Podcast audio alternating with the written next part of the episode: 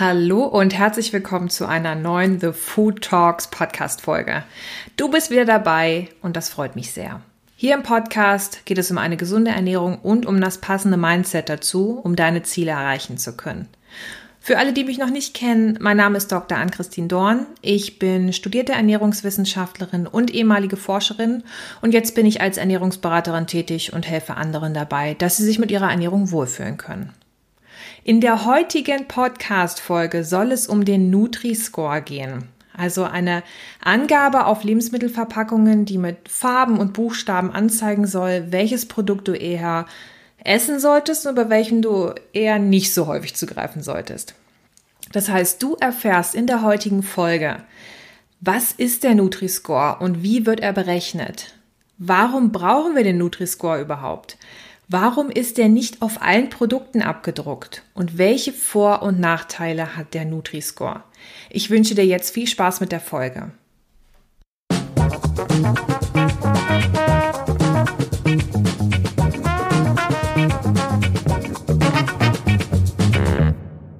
Gut, starten wir rein in das Thema der heutigen Podcast-Folge, der Nutri-Score.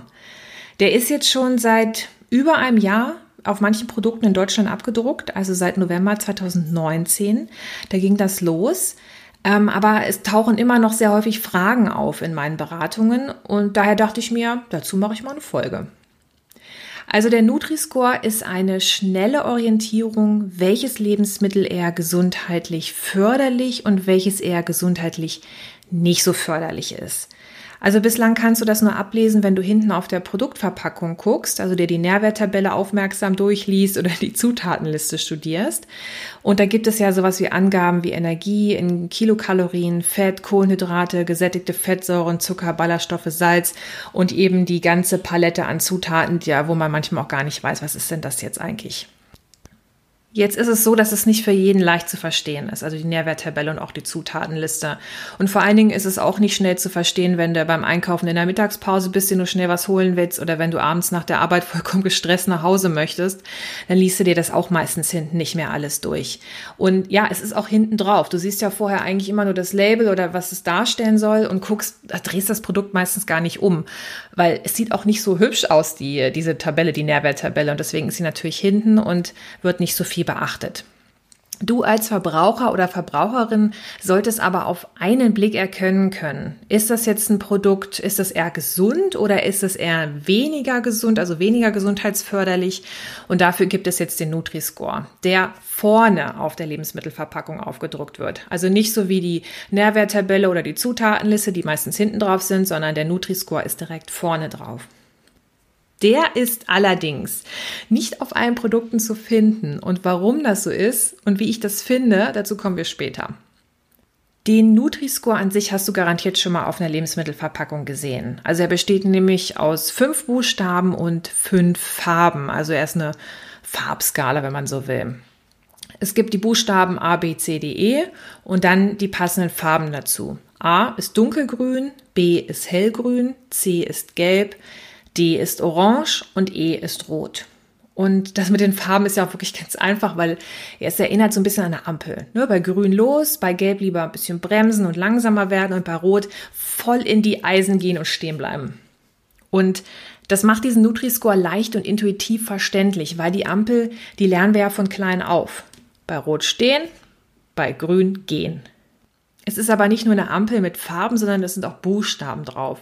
Und es ist auch ganz wichtig, dass da Buchstaben noch drauf abgedruckt sind, weil ungefähr neun Prozent der Männer und ein bisschen weniger als ein Prozent der Frauen haben eine Rot-Grün-Schwäche. Das heißt, sie können die Farben entweder nicht so gut oder gar nicht auseinanderhalten. Und daher ist es ganz wichtig, dass die Buchstaben A, B, C, D, E noch dazu drauf gedruckt sind.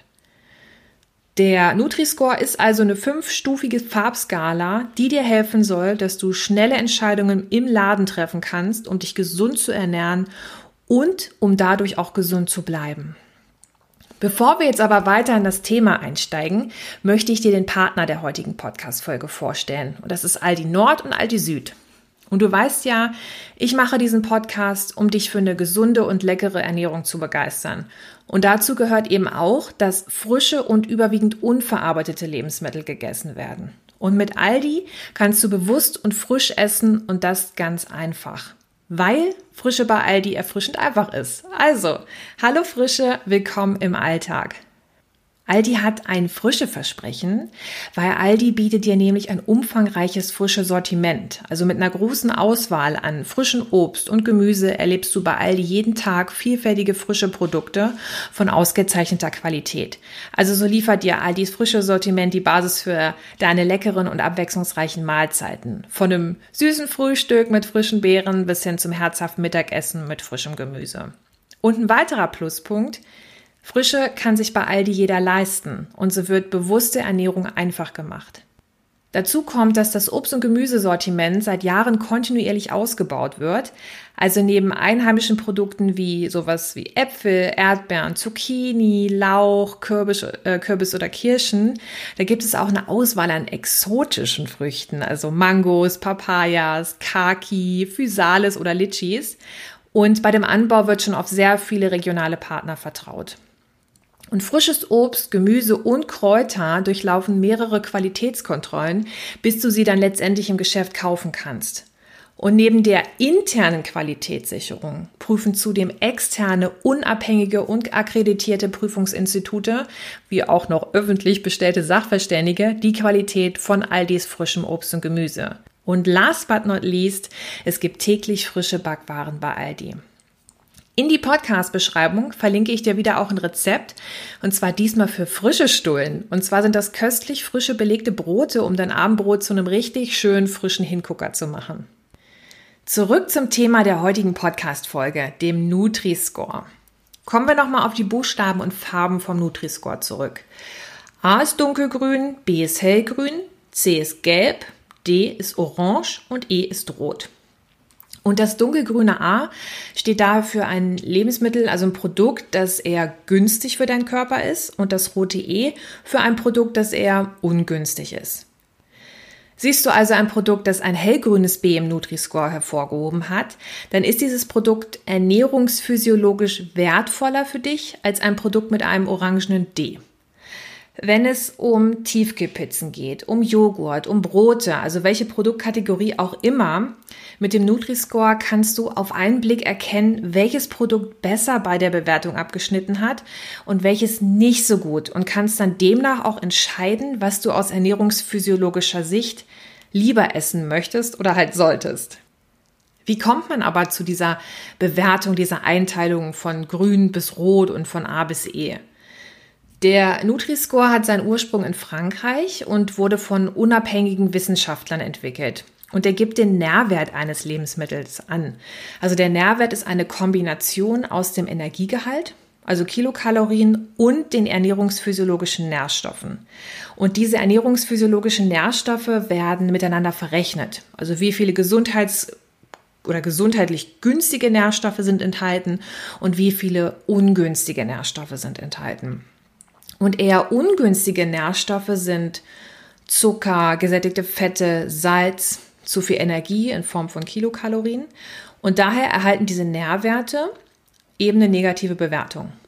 Und eher so günstige Nährstoffe, die eine positive Bewertung erhalten, sind Ballaststoffe, Proteine, Obst, Gemüse und Nüsse. Der Nutri-Score ist quasi ein Mittelwert aus den Punktzahlen für die einzelnen Nährstoffe. Enthält also ein Produkt viele gesundheitsförderliche Nährstoffe, wie jetzt Ballaststoffe, Proteine, Obst, Gemüse und Nüsse, dann findet man es eher in der grünen Ecke. Also dann hat es Nutri-Score A oder B, also dunkelgrün oder hellgrün. Und sind viele gesundheitsunförderliche Nährstoffe enthalten, dann wird auf dem Produkt beim Nutri-Score eher ein orangenes D oder rotes E abgedruckt. Und das ist der Vorteil, aber auch gleichzeitig der Nachteil vom Nutri-Score. Er liefert dir eine schnelle Übersicht, ob ein Produkt mehr ernährungsphysiologisch günstige als ungünstige Nährstoffe enthalten hat. Auf der anderen Seite zeigt es dir nicht an, welche Nährstoffe jetzt wirklich ungünstig darin sind. Weil wenn du jetzt beispielsweise auf Salz achten musst, weil dein Blutdruck zu hoch ist, das sagt dir der Nutri-Score nicht. Also das Produkt könnte zum Beispiel ein hellgrünes B haben, weil es super viele gesundheitsförderliche Nährstoffe enthält.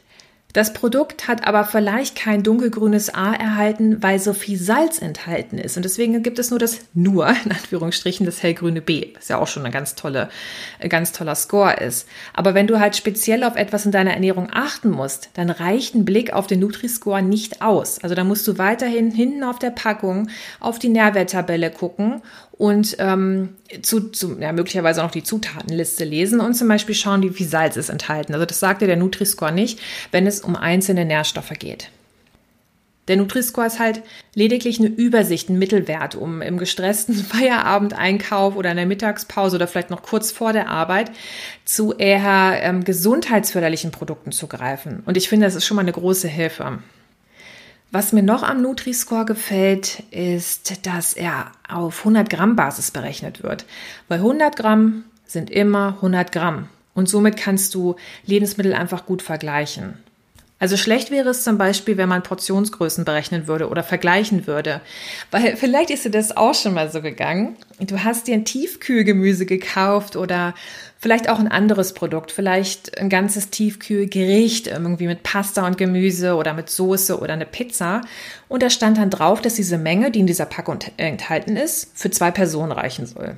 So, dann gehst du nach Hause, machst dir dieses Gericht komplett warm und denkst dir so, ach komm, ich mache jetzt alles warm, weil den Rest esse ich einfach morgen. Und dann packst du dir die Hälfte, nachdem das Ganze warm gemacht wurde, auf den Teller und denkst, davon werde ich doch nicht satt, ist ja wohl ein Witz.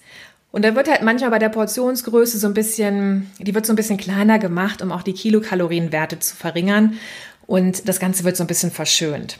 Und daher ist es gut, dass der Nutri-Score auf der Vorderseite der Produktverpackungen und auch die Nährwerttabelle auf der Rückseite der Verpackung beide die Inhaltsstoffe auf 100 Gramm zeigen.